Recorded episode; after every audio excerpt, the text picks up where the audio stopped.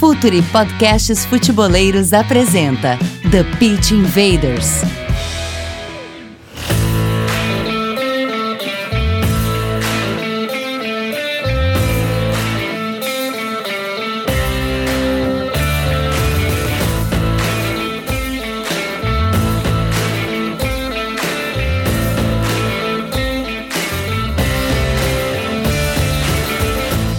Olá, futeboleiros! Olá, futeboleiras! Futuro Podcasts apresenta The Pitch Invaders, episódio 200. Myron, 200 episódios, meu velho. É, eu devo ter feito no mínimo 180 aqui, acho, se bobear. depois, depois a gente conta. E aqui a gente está com uma história já, sempre falando de maneira profunda e séria sobre o jogo. Meu nome é Eduardo Dias, você já sabe, a gente está no ar em mais uma invasão futeboleira. Assine a nossa plataforma de conteúdo exclusivo Futuri Club, acesse apoia.se barra Futuri, conteúdo, comunidade e relacionamento. Novidades em breve, o Emílio que está promovendo, prometendo em breve, então cobrem dele essa brevidade. E Futuri Pro, departamento de análise de mercado do Futuri.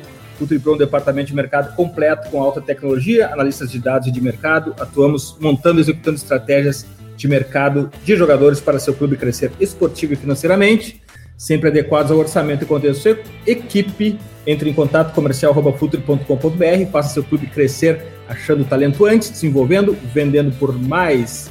A gente já falou, né, Mário? A gente está na Série A. O que mais, Mário? A gente tá na Série A, competição internacional, deu tudo certo na primeira temporada. na primeira temporada deu certo. Vamos ver se a segunda temporada nos ajuda. Bom, Não, só manter, é hora, só manter.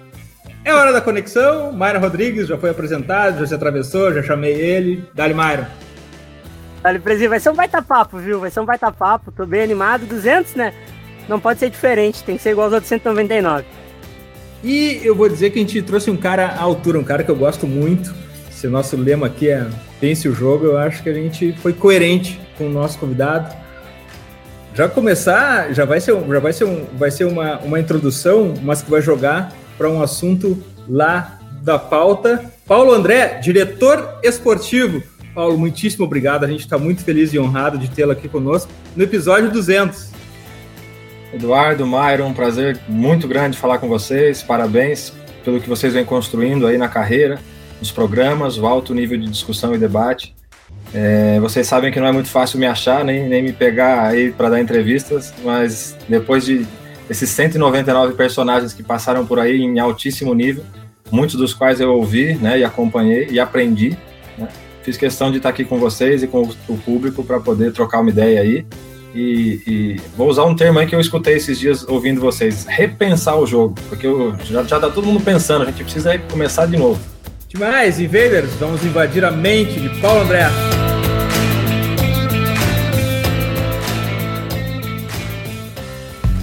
Está no ar o The Pitch Invaders, podcast semanal do projeto Futuri Cultura, análise e informação, com a profundidade que o futeboleiro merece.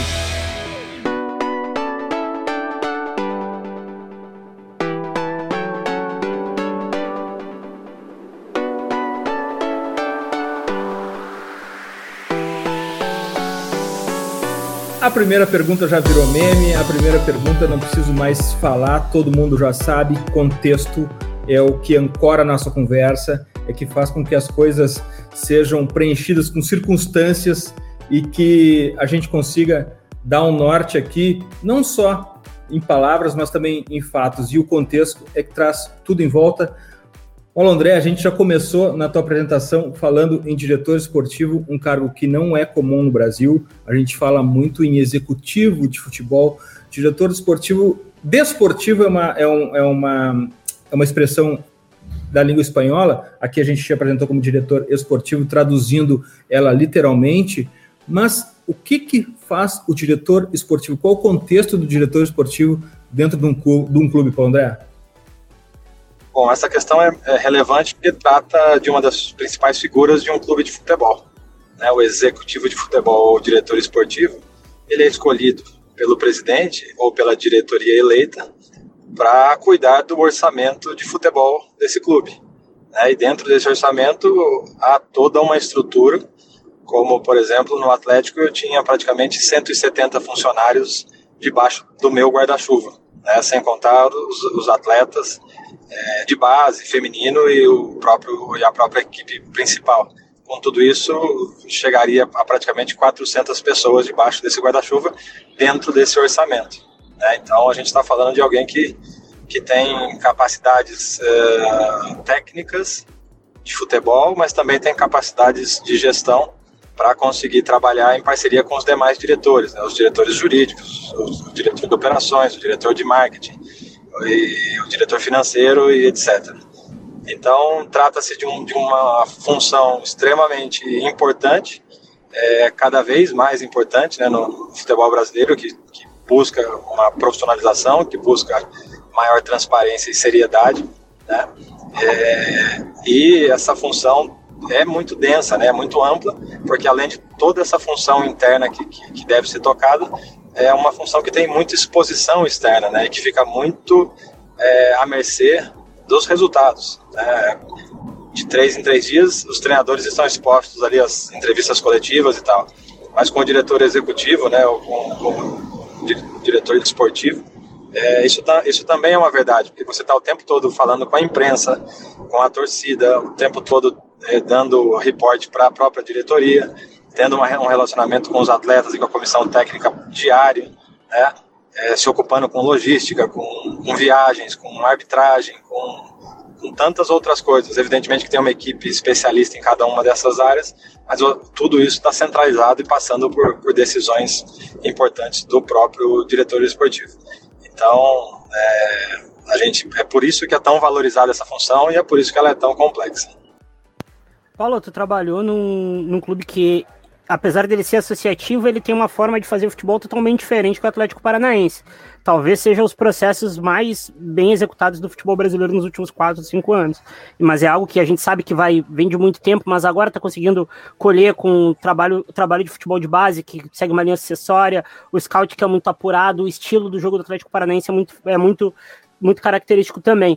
Eu quero saber uh, por que lá no Atlético é tudo muito diferente do que é feito nos outros clubes brasileiros, que também são de uma forma associativa muito grande, são clubes que também uh, têm, o Atlético também tem eleições como todos os outros, mas porque no Atlético é diferente de, de todos os outros 19 da, da Série A brasileira?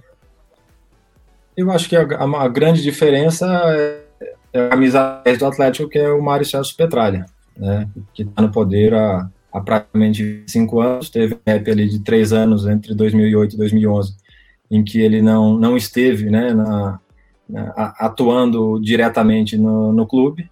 É, mas fora isso, desde 95, quando ele assumiu, esse, essa sua visão estratégica fora, da, fora do comum, seu, sua capacidade de, de enxergar o negócio, o futebol como um todo, olhando sempre para 5, 10 anos e nunca para o próximo domingo.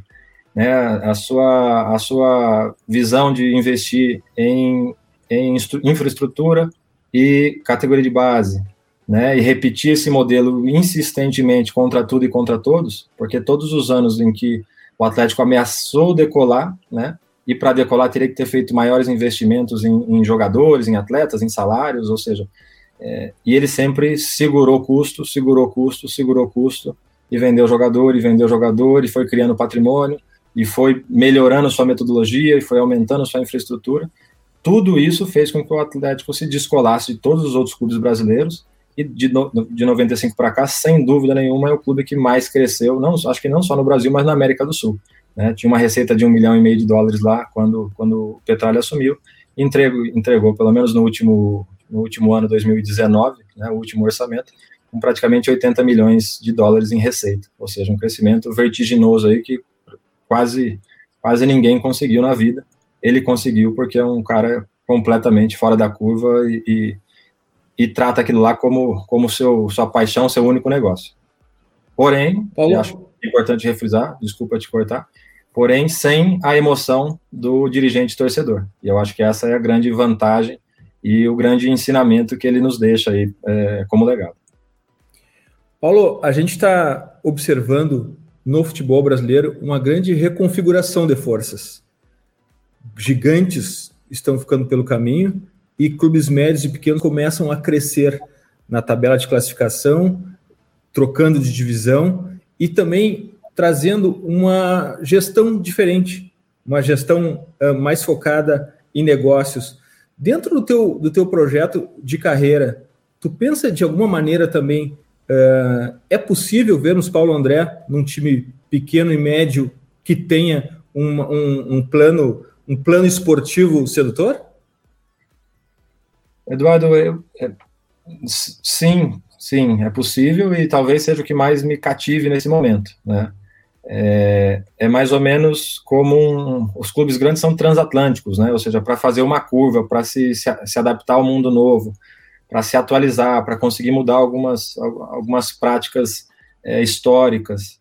É, isso leva tempo, e, e, é normal que leve, porque são, são, são, são figuras jurídicas associativas com muita gente opinando, com muitos ex-presidentes vivos, com muitos conselheiros, com, com muita pressão de torcida, com torcidas gigantescas, né?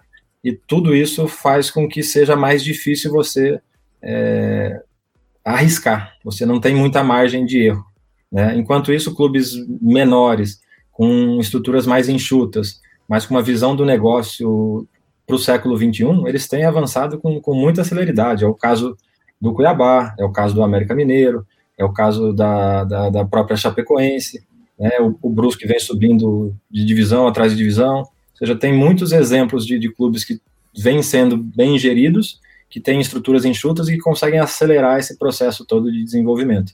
Evidentemente que a partir do momento que eles chegam numa Série A ou numa Série B, é aí que nós vamos ver se eles continuam com uma convicção é, do negócio de futebol ou se eles vão passar a, a, a, uma prática comum no Brasil, que é se tornarem também torcedores ou jogarem todas as suas forças ou todos os seus investimentos para o sábado e domingo. É, seguinte, tendo que ganhar jogos, é, despedindo treinadores, ou seja, deixando de lado é, a construção de, um, de, um, de, um, de uma metodologia, de uma estruturação muito mais ampla e muito mais profunda, que obrigatoriamente ou, ou forçosamente os, os segurará nas, nas divisões de elite à medida é, que o tempo passa.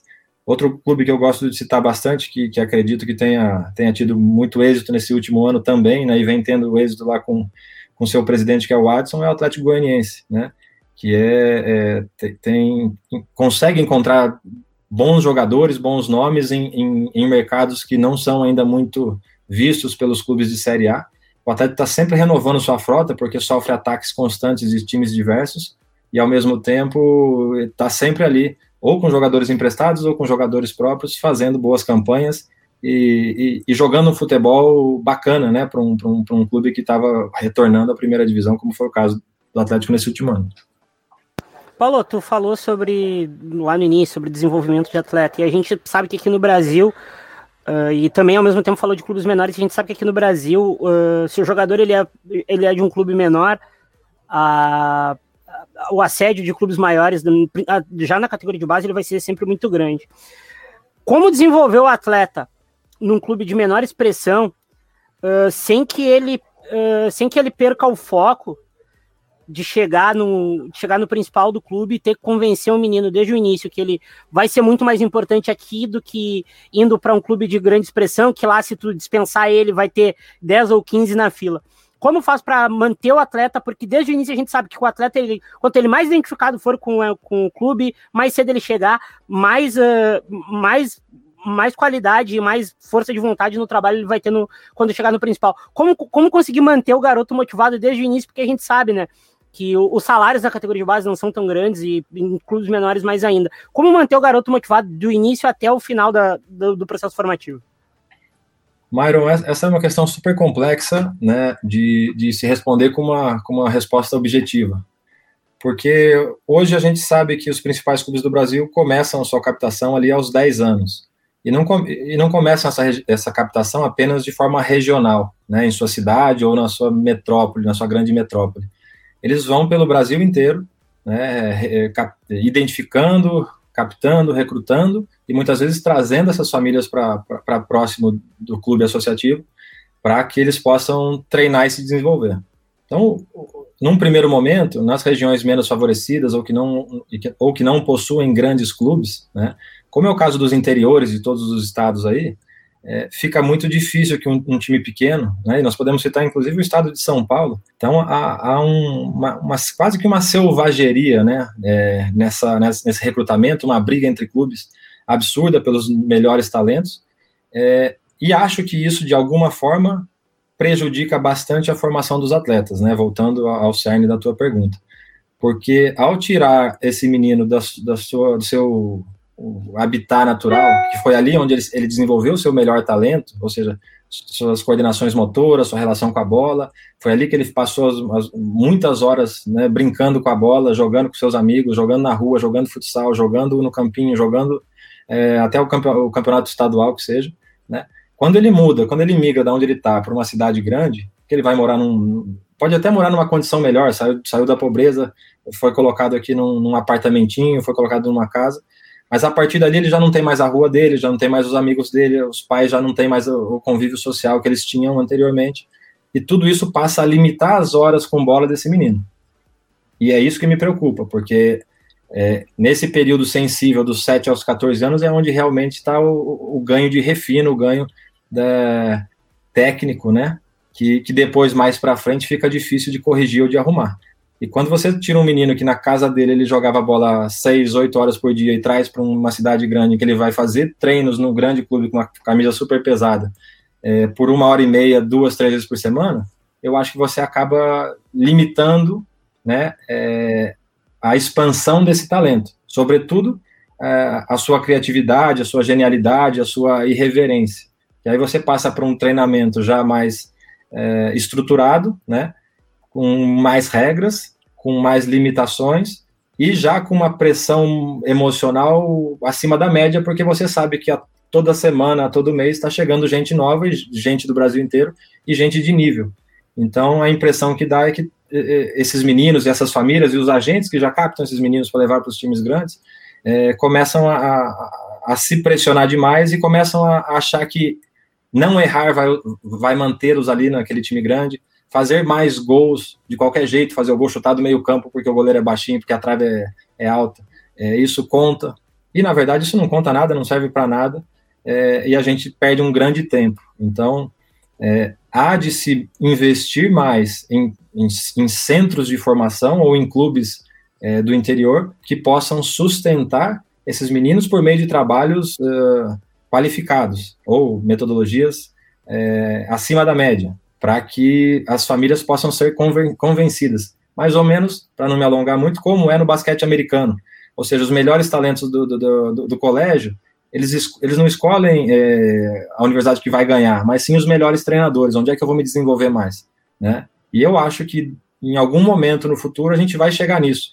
Né? Seja os pais que têm menos conhecimento, sejam bons empresários ou agentes, que nessa idade nem, nem agentes poderiam ter, né? Mas que poderão direcionar esses meninos para os melhores treinadores. Onde é que está o melhor formador hoje, sub-13 do Brasil? Quem que é o melhor treinador? Alguém sabe? Quem é o melhor? Qual é o melhor método do sub-11 do Brasil? Alguém sabe? Quem é o melhor treinador sub-15? Não o que ganha mais, mas o que desenvolve mais talentos. Então essas perguntas não são feitas, essa estatística que vocês adoram e que poderiam também é, levantar, é, ninguém tem, né? E a gente fica numa selva de pedra falando assim: põe lá no Santos que o Santos revela craque atrás de craque. Põe no Flamengo porque o Flamengo é gigante. Põe no Palmeiras porque agora o Palmeiras está na moda. Põe no São Paulo porque historicamente São Paulo sempre revelou. Mas o que a gente vê é um desperdício de talento muito grande, né? É, e eu, eu tenho uma frase que eu levo comigo desde sempre, ou seja, o futebol brasileiro é uma fábrica de talentos ou uma fábrica de frustração? Eu acredito, por alto, que nenhum desses times tenham uma operação, né, um, um, um, um, retorno de mais do que 2% de, dos jogadores que passaram por uma categoria. Quero dizer, de todos os meninos que entraram com 14 anos no clube, que saíram lá no profissional e que jogaram pelo menos 10 vezes com a camisa do, do, time principal, é, não, não representam 2% dos meninos que entraram. Então, assim, isso é, uma, isso é um modelo de formação atrativo, é, bem feito e etc. Eu acredito que não. Pois eu concordo contigo dizendo que não é nem safra, né? A gente fala muito em safra, é extrativismo que é feito no Brasil e a questão uh, do, do, da habilidade do garoto, do talento do garoto, ela é muito mais privilegiada ou ela é, é preferida nos clubes do que a responsabilidade dos clubes em desenvolver talentos. O que o garoto traz para o clube conta mais, inclusive nessa captação, do que propriamente a capacidade do clube em pegar o garoto. O Mairo sempre fala, né? Futebol é o jogo dos normais, em pegar esse garoto, que afinal de contas, com 13, 14 anos, não pode se identificar se ele vai ser um fenômeno, porque muita coisa vai acontecer, e desenvolver esse jogador. E Paulo, para desenvolver esse jogador, para esse jogador chegar na elite, hoje em dia, só o talento já não basta mais. É preciso saber jogar o jogo, é preciso preparo mental, é pre preciso várias questões que preparam esse jogador. E para isso, o clube precisa trazer o jogador mais para dentro, ele fica, precisa ficar mais horas dentro do clube. Essa é uma, é, é uma questão fundamental que você entende, pelo menos nas últimas, no, no, nos últimos anos de formação. O clube precisa trazer mais, investir mais e desenvolver jogadores, ao invés de só depender do talento do jogador, Paulo? Sem dúvida nenhuma. Eu acho que esse, esse é um dos caminhos, né? É, eu que morei em alojamento por, por, por cinco, seis anos e que também tive agora, né, nessa reta final de carreira, a oportunidade de morar lá no CT do Atlético e, e conviver mais com essa moçada, com essa meninada de 14 a 20 anos. É, para mim fica muito claro, assim, eu, eu, eu, brincava com eles que parecia o, o Homo sapiens ao contrário, ou seja, em vez do, de, de, sair do macaco pro, pro, pro, pro Homo erectus, né, que, que vai levantando, sorrindo e virando homem, Lá parecia o contrário, ou seja, as crianças chegavam com 14 anos muito felizes, sorridentes, falantes, brincando, gritando, e as regras iam limitando, entristecendo, os treinos uh, estruturados em demasia iam, iam tirando a paixão pelo jogo, e tudo isso fazia com que o menino chegasse ali com 17, 18, 19 anos completamente desconectado da realidade, tendo vivido uma bolha, uma ilusão lá dentro de um, de um alojamento, em que ele tinha uma estrutura formidável que ele jamais teria na casa dele, mas ao mesmo tempo sem nenhuma paixão pelo jogo, sem nenhuma capacidade comunicativa, sem nenhuma, sem nenhum desenvolvimento é, cognitivo que não a escola formal, né? Ou seja, a, a gente ainda faz formação num método antigo, né? O futebol evoluiu, o modelo de formação ainda não. Há muitas iniciativas legais, há muita gente tentando, é, há muitos profissionais capacitados, né? É, deve, deve ser dito isso.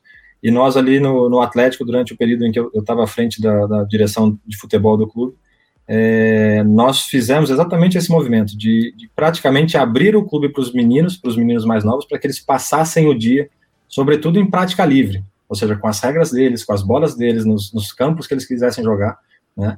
É, com a frequência deles né, de uma forma bem bacana, fazendo atividade, outras atividades, como a capoeira, como o basquete, como o badminton, etc., porque era o que a gente acreditava que acrescentaria ao repertório motor para quando, a partir dos 14, 15, 16 anos, ele passasse a ser um especialista, ele tivesse, tivesse vivenciado várias funções, vários esportes, várias, é, é, vários, que ele tivesse vários estímulos, que isso tudo pudesse aportar em tomada de decisão e resolução de problema é, quando ele tivesse numa, numa fase mais adulta.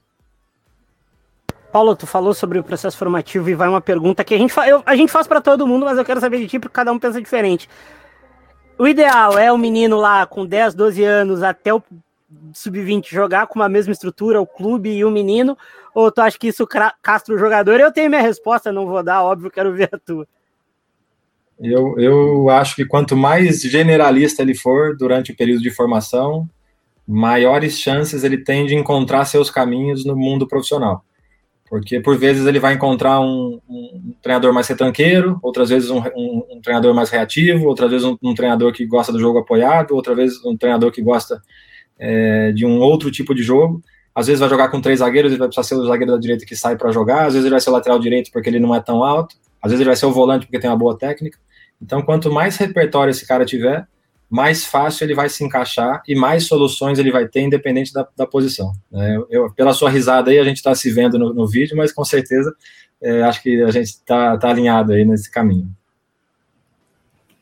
Bastante, bastante. Eu sou, eu sou de uma, eu sou de uma corrente do, que acredita muito no jogo de posição, mas eu acho que o jogo posicional ele precisa ser incluído na vida do, do atleta quando ele já está na fase final da formação porque, como tu falou lá, o Alex já falou aqui, e eu também acho, porque a gente tem um, um aspirante atleta em casa, a criança precisa encostar na bola. O jogo de posição ele não vai te dar uma cognição maior do tocar na bola. A relação com bola ela é importante. Eu vejo muita gente falando: ah, uh, se o goleiro não precisa jogar com o pé, ele tem que. Se ele jogasse com o pé, ele era volante ou zagueiro. Acho que, quanto, acho que todo mundo precisa saber jogar, o jogo precisa ser mais generalista. Então eu acredito que a, a criança, como tu falou, ela tem que se desenvolver uh, em, vários, em vários modos de jogar, não, principalmente dos 15 aos 19, que é uma, é uma é a fase final da formação dela, né? Eu, eu concordo muito com isso, sobretudo onde a gente se encontra, que é o Brasil, que é o, que é o futebol da, da alegria, que é o futebol da relação com bola, que é o, que é o, o futebol do desequilíbrio. Ou seja, eu, eu adoro, eu, eu, eu, amava ver o Barcelona de 2008 até 2012 jogar, sei lá, os anos, mas era mais ou menos por aí, né? Mas os três homens de frente nunca foram espanhóis, nunca foram formados no Barcelona. Então, assim, há uma, uma, uma discussão interessante e profunda a se fazer. Não quer dizer que outras posições não sejam, é, não seja vantajoso, né, esse futebol total em que todo mundo se movimenta. Mas há, há, há posições em que é preciso que o cara esteja é, é, num formato de formação ou que se crie treinamentos para que ele possa pegar a bola e eliminar o adversário, pegar a bola e eliminar o adversário. Né? Sobretudo os extremos, o enganche, o meia, o interior, esses jogadores que, que lá na frente, se eles quiserem jogar no mais alto nível, né, no, no, top 8 do mundo, nenhum dos, dos, dos, dos extremos desse top 8 não driblam, não são verticais, não tem gol. Então, como é que eu vou formar um cara dos 14 aos 20 esperando a bola chegar lá? Né? Eu preciso que ele participe o tempo todo do jogo. É, uma outra coisa que eu gosto bastante, e acho que também está alinhado muito com os programas que eu escutei de vocês, é, é, é, a integração do futsal com o futebol de campo, né, nas idades ali de 10 até os 14 anos, principalmente. Né, e tenho aí grandes mestres, como, como alguns já entrevistados por vocês, mas é, um que trabalhou com a gente lá no Atlético, que eu sou fãzaço, é, é o Wilton Santana, né, está sempre batendo papo aí com o PC, com o Alex e com, e com muita gente boa do, do salão, o próprio Vinícius, né? Então, é, a gente trouxe ele na época para que ele pudesse é, trazer um pouco dessa, dessa metodologia do salão para a primeira idade do campo ali, que a gente chamaria de, de, da idade de, do contrato de formação de 14 anos. E foi muito bacana, assim, ele estava desconstruindo tudo aquilo que a gente acreditava ser verdade, sabe? E, e, é assim que a gente gostava de fazer, porque a gente sabia que aquilo estava estimulando os meninos a pensarem, a refletirem e a encontrarem as próprias soluções. E muitas vezes as soluções deles eram muito melhores que as nossas verdades. Então isso que era bacana. Paulo, no começo desse século, Arsene Wenger chegou na Inglaterra, chegou na Premier League, e aquilo foi um, um sopro, foi um oxigênio a partir dali novos jogadores, a partir dali outros novos técnicos estrangeiros na Inglaterra. Viveu, vi, viveu-se então uma era do renascimento no futebol inglês que aposentou Kicken Rush. E hoje é, é, a NBA do futebol. E a gente vive no Brasil um, um ecossistema de futebol muito conservador, em alguns pontos até xenófobo, e eu queria saber sobre essa onda de técnicos estrangeiros. E, e também, já convidando todos para ouvirem o nosso TPI com, com, com o Rogério do Del Valle, onde eles internacionalizam o staff para trazer novas ideias, diversidade de abordagens e também acostumar os jogadores e todo mundo a lidar com novas línguas e novos costumes. O que, que tu acha dessa questão de novos treinadores, e se fala até no, no no diretor do, do River que está chegando para o futebol brasileiro. Não sei exatamente se no Inter nada foi confirmado nessa né, até, até a hora que a gente está gravando. O que você, o que, que tu acha de treinadores estrangeiros, staff estrangeiro? O que que isso pode de alguma maneira confrontar com uma reserva de mercado ou trazer de oxigênio novas ideias e fazer com que tudo evolua, Paulo? Eu, eu acho que essa é uma lei de mercado e que deve ser respeitada, né, no sentido de é, os, os, principais clubes têm que buscar os principais profissionais à disposição, né? E pouco importa a nacionalidade deles. Se são argentinos, uruguaios, chilenos, portugueses, espanhóis, é, desde que queiram vir ao Brasil e que entendam a nossa cultura e que entendam a história do time que eles estão indo e que estejam abertos a, a, a tentar fazer com que essa adaptação seja rápida, sem abrir mão dos seus princípios inegociáveis de jogo e, e de gestão de grupo, é, eu acho que nós só temos a ganhar com isso, né? É, muita gente tenta explicar ou tenta entender por que que talvez a Argentina, por exemplo, tenha tantos treinadores é, atuando no futebol europeu em alto nível, né? E a gente aqui é, não tem. Então, quando a gente pensa em Galhardo, em Heinz, em Crespo, no Simeone, é, no Pochettino, ou seja, muitos jogadores argentinos que jogaram na Europa e tiveram contato com as talvez com as principais metodologias, com as principais práticas é, europeias né, nesses últimos 20 anos, é, rapidamente é, se prepararam e assumiram posições é, de comando técnico em times menores, se formaram e hoje estão onde estão e como estão. Quando a gente fala dos principais, não dos principais, porque os principais, o Neymar, o Ronaldo, o Romário, esses caras nunca, acho que passou pela cabeça deles serem treinadores. Mas muitos jogadores que viveram né, num, num alto nível europeu não se interessaram por estudar a, e, e, praticar né, a função da direção técnica, aí no, no, no, no quesito treinar equipes. Né? Uns viraram representantes, outros viraram diretores, outros é, foram curtir a vida porque estavam estafados. Então, é, a gente vê uma, uma nova geração de, de, treinadores no Brasil, mas que estão indo atrás de conhecimento e estão conseguindo esse conhecimento. Tem muita gente boa se preparando. É, não tem tanto a vivência do vestiário, não tem tanto a, a, aquela aquele cheirinho, né, do, do, principalmente da, gestão das pessoas ali, daquele ambiente tóxico que é, né, essas, esses sete stakeholders que eu mencionei no início da entrevista é, e que acabam, por vezes, é, não sustentando só com o seu próprio conhecimento.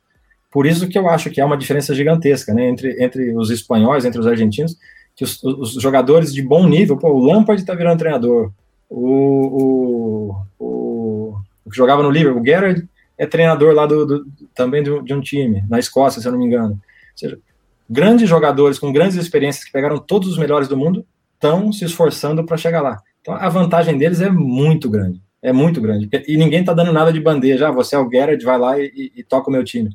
Os caras se prepararam no final de carreira, fizeram uma transição, foram estudar, né? Estão começando numa posição inferior. Então, eu, eu, acho que é isso que faz com que o, o, crescimento deles seja exponencial, enquanto o nosso é passo a passo. Né? Por isso também que o mercado brasileiro tem se aberto cada vez mais aos treinadores estrangeiros. E sobre, sobre treinadores estrangeiros e e jogadores brasileiros. A gente estava falando sobre o jogo de posição, que é a, a, é a maioria a tendência do, do, do, dos estrangeiros que vieram até agora, como o Domenech, até até o Jorge Jesus fazia o jogo posicional em algumas, em algumas fases do ataque. Uh, Para o jogador, e tu também foi atleta e jogou fora, jogou fora, do, jogou fora do país. Para o jogador, o, o choque ele é tão grande e como alguém que trabalha no staff do clube, tu como diretor esportivo, uh, explica para o jogador que não vai ser como era há seis meses atrás. Agora ele vai ter uma outra metodologia. Onde é que tu, onde é que tu entra como diretor e eu quero saber como é que era a tua experiência como jogador. Bom, a, a, minha experiência como jogador, quando eu cheguei na França em 2006, eu, eu fui apresentado a um novo esporte. Parecia que não era o, não era o futebol que eu tinha jogado a vida inteira é, tanto em velocidade quanto em, em, em formato, como em, em função, né? É, e atenção ao detalhe, atenção a, a, a, ao comportamento desde o aquecimento, tudo, tudo era diferente, né? E a gente, é, brasileiro, achando que a gente é, é, sempre foi o melhor do mundo e que os nossos métodos, as nossas escolhas, o nosso formato era melhor porque a gente ganhava deles, né? E a gente não aceitava. Então eu também fui esse cara de cabeça fechada que falava, não, tá tudo errado aqui na França, bom é lá no Brasil onde eu estava. Né? E eu demorei algum, algum tempo para perceber que eu é que estava completamente errado e que eu teria que tentar sugar o máximo porque eles estavam se desenvolvendo cada vez mais rápido. É, então, a minha experiência como jogador é essa. Foi, foi frustrante quando eu pisei lá e vi que não tinha nada a ver com o que a gente praticava aqui. Né? E a, tua, a segunda pergunta, você me desculpe. Ah, como tu, como diretor de futebol, explicar para o jogador que não, não vai ser mais nada como antes, ele vai ter que treinar diferente, ele vai ter que jogar diferente, ele vai ter que ter um, a mentalidade para encarar o jogo e os treinamentos diferentes. Como é que, como é que tu entra aí? Eu acho que aqui é, também, mais uma vez, é, você gosta desse tipo de pergunta complexa, né? Você já não vai ter uma resposta única. Fui bem treinado. É, o professor é bom. Mas, é, primeiro, depende muito do, do estado em que se encontra, se encontra o clube. Ou seja, ele acabou de ganhar, é uma história, é uma conversa. Ele está perdendo muito, os jogadores estão carentes de, de, qualidade de treinamento, é outra conversa. Né?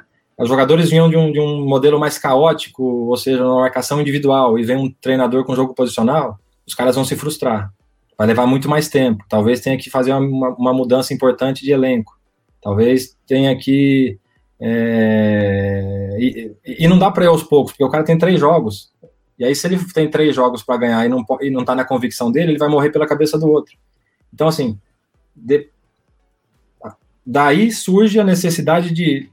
Será que é o momento de eu trazer esse treinador gringo que é bom pra caramba, é, mas eu preciso dar resposta em um mês? Será que ele é a minha melhor opção? Será que tem alguém no meio do caminho que consegue vir agora preparar melhor os meus jogadores, formar melhor o meu sub-20 para que esses caras já estejam aptos para isso, e daí sim eu trago esse cara para pegar um trabalho já bem feito e, e, aí sim poder nadar de braçado, né? Por que, que o Jorge Jesus nadou tão bem? Porque só tinha jogador com experiência europeia na mão dele, ou muitos poucos que não tinham ido para a Europa ainda.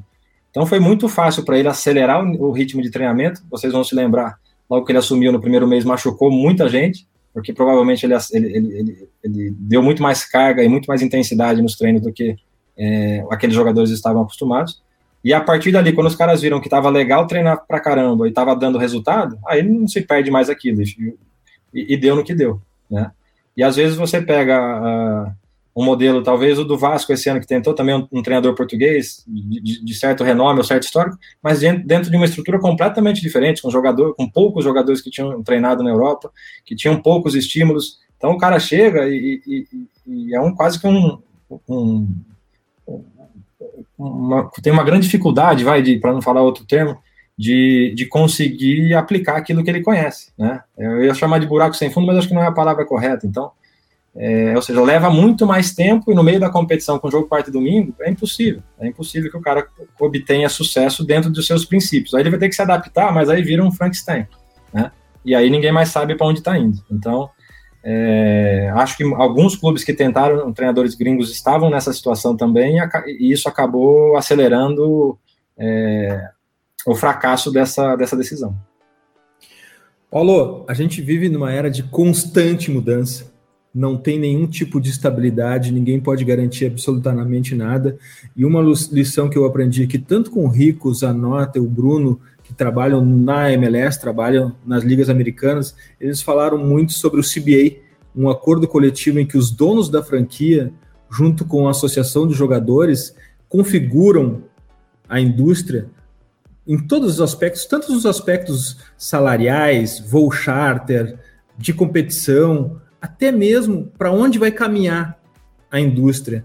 É claro que eu não vou comparar os Estados Unidos com o Brasil, porque seria seria algo impróprio, porque são dois contextos completamente diferentes. Mas dentro dessa instabilidade, dessa mudança de cenário no futebol brasileiro, onde os pequenos começam a crescer, os grandes afundam, uh, onde estão os jogadores nesse processo de mudança? Está na hora dos jogadores serem protagonistas, não só dentro de campo, mas protagonistas nas, na indústria também, Paulo? Eu, eu, assim, eu adoro o modelo americano, sou fã, né? Acho que é um, é um mundo ideal e, e é super maduro porque todas as outras ligas, né, dos outros esportes, é, os levaram até aqui. Então são, são décadas e décadas aí de, de, de entendimento do que é o um negócio, do, de, do que é fazer o esporte, né? Seja o futebol americano, o basquete e agora a MLS que cresce também vertiginosamente, faz cada vez mais contratações de peso de, de jogadores talentosos na América do Sul. É, e tem uma, é, uma union lá, né, que é a união dos jogadores, muito forte, é, e que também nas outras ligas ela, ela é muito representativa. Então acaba é, fazendo um Ctrl-C, Ctrl-V ali, copiando o modelo e seguindo em frente. Evidentemente que há necessidade de, que, de, de, de ter os dirigentes dessa união, dessa união de, de, jogadores, mas há também a necessidade de que jogadores de destaque participem ativamente desse processo, como é o caso do LeBron James, do, do daquele outro que jogava no Golden State, o, ou seja, que são caras, o Curry, que são super ativos, né, que estão o tempo todo é, defendendo, atuando, participando das discussões, é, o que encoraja os jovens também a fazerem isso quando é, mais, mais velhos e mais prontos para entrarem nessa, nesse tipo de discussão. É, no modelo associativo, da forma como é no Brasil, eu, eu, eu vejo com, eu acho muito difícil que isso aconteça, né? Os sindicatos são, são fragilizados, só servem para pagar os, os, direitos de arena, auxiliam quando dá jogadores aí que, que não conseguiram é, manter suas rendas e que vão pedir ajuda, né? Mas é, tem pouca voz ativa junto às entidades que regem o esporte brasileiro e por isso acaba, acabam não conseguindo participar do, da fatia do bolo como deveriam, né? E, e os nossos uh, e as nossas entidades, as federações e a própria CBF, elas têm algumas limitações, na minha opinião, é, de visão estratégica do negócio futebol brasileiro, né?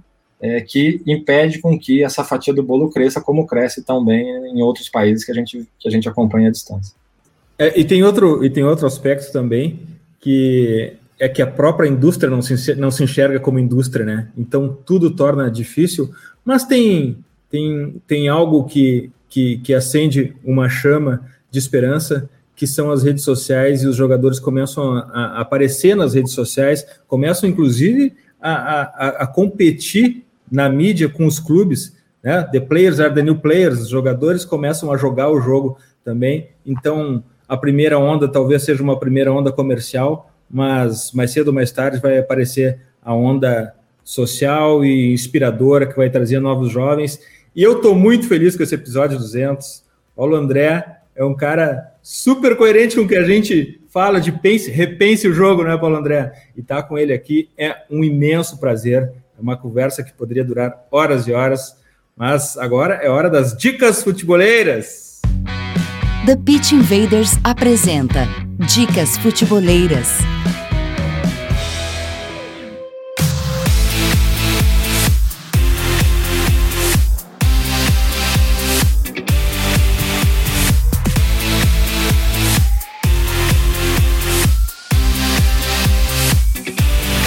A dica, a minha dica futeboleira dessa semana é um assunto que eu tenho mergulhado de cabeça.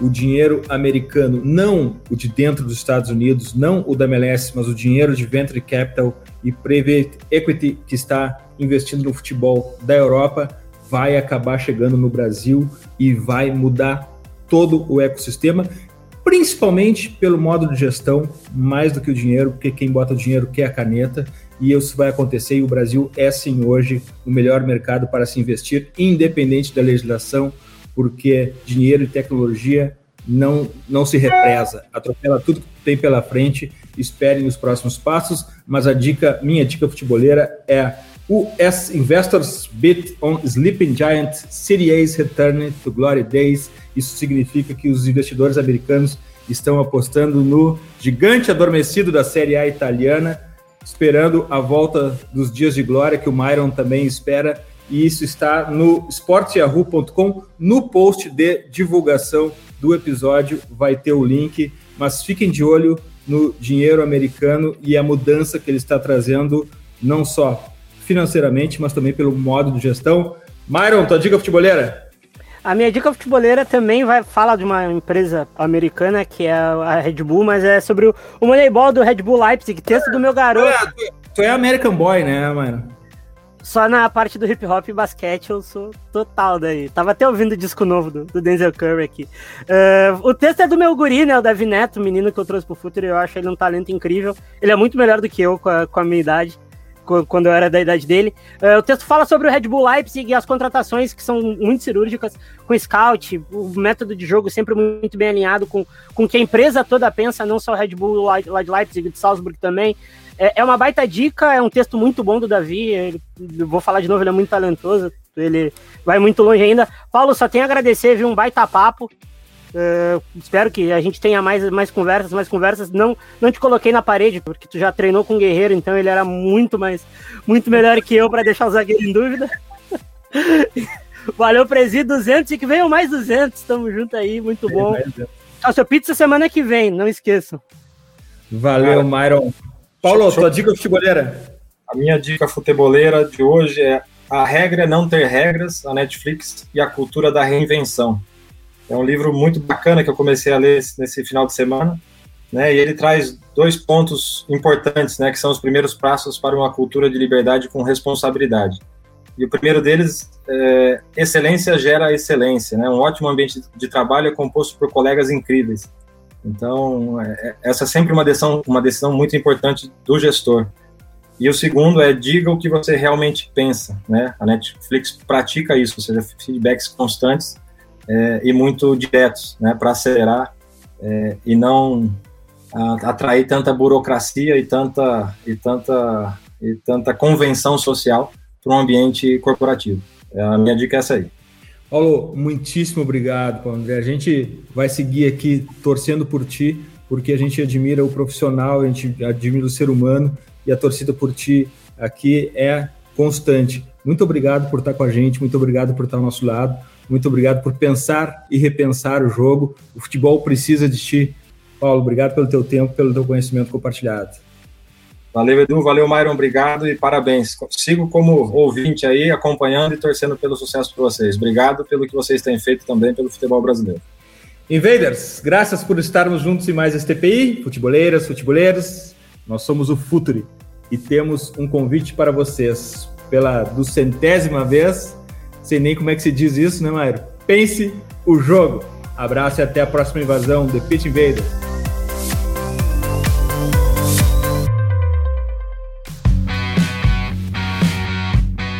Futuri apresentou The Pitch Invaders.